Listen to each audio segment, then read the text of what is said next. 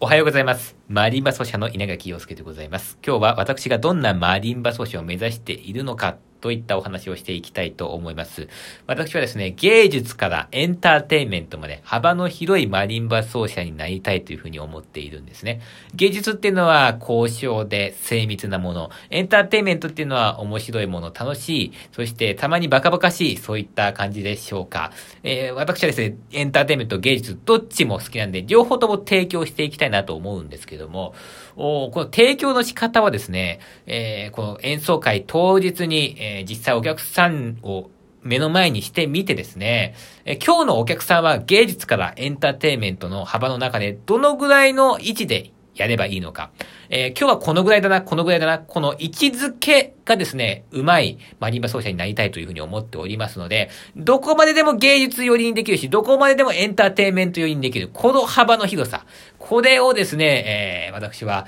これから極めていきたいなというふうに思っております。それでは皆さん、今日も良い一日をお過ごしください。花金だ